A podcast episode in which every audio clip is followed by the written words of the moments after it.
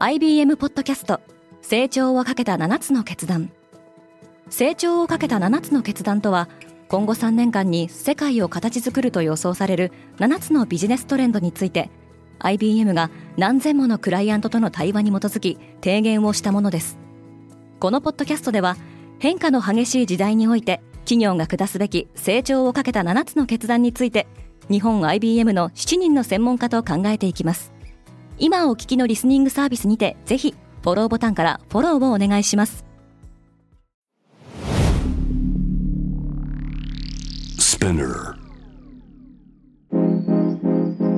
Good morning, ケリーアンです。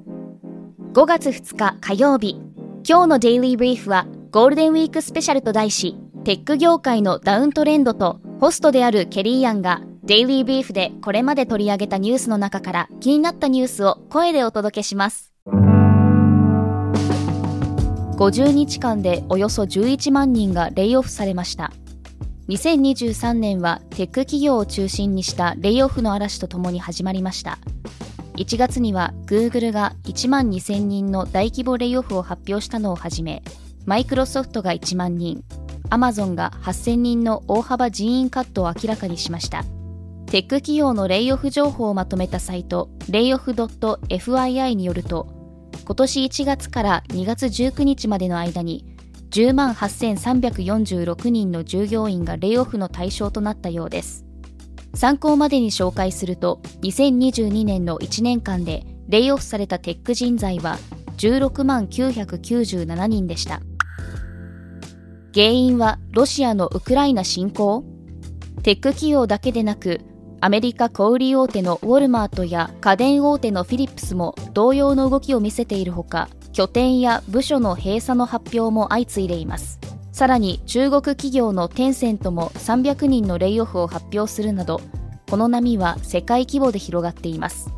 原因の一つとして挙げられるのはロシアのウクライナ侵攻以降世界で続く景気の減速です。特にアメリカでは急激なインフレと利上げによって2022年以降景気後退の懸念が高まっていました。ネガティブな空気の中で企業がインターネット広告予算を出し控えたことがネット広告を主要事業とするテック企業を直撃したという指摘もあります。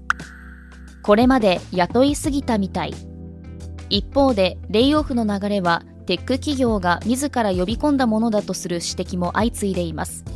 パンデミック中テック企業はいわゆる巣ごもり需要を背景に好調な業績を維持していました。業績が好調であれば投資も集まり投資に見合うだけの業績を上げようと人材を増やします。そんなスパイラルの中で肥大化してしまったという指摘です。実際にメタを率いる CEO のマーク・ザッカーバーグは2022年の決算会見において2023年は効率化の年になると宣言。我々は2023年末に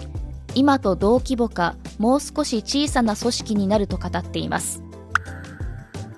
第一四半期決算は良い兆し。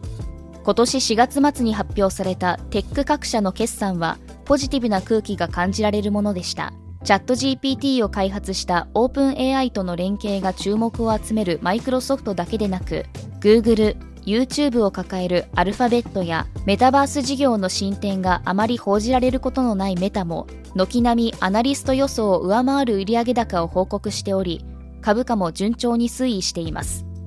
またビッグテックの不調が伝えられる一方でアメリカの失業率は非常に低く推移しています。他業種への人材流動が活性化することで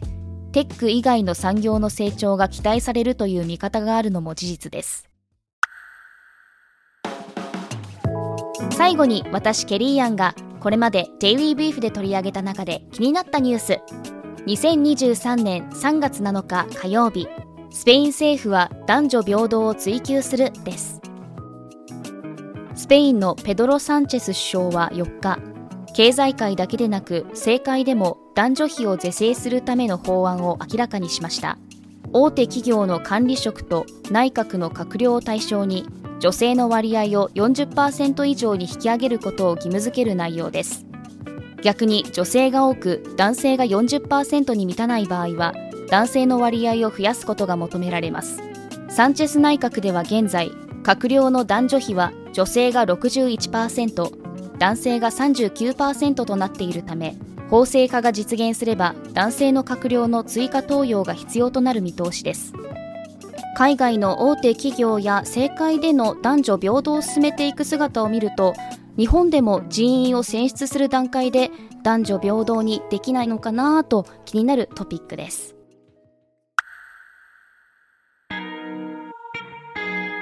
ゴールデンウィークスペシャルはいかがだったでしょうか？感想をレビューでお待ちしています。今後のデイリーブリーフをより良いものにするためあなたの感想をお待ちしています。またデイリーブリーフをぜひ Spotify、Apple Podcast、Amazon Music などでフォローしてくださいねケリーアンでしたゴールデンウィークお休みの方もお仕事の方も素敵な一日をお過ごしください。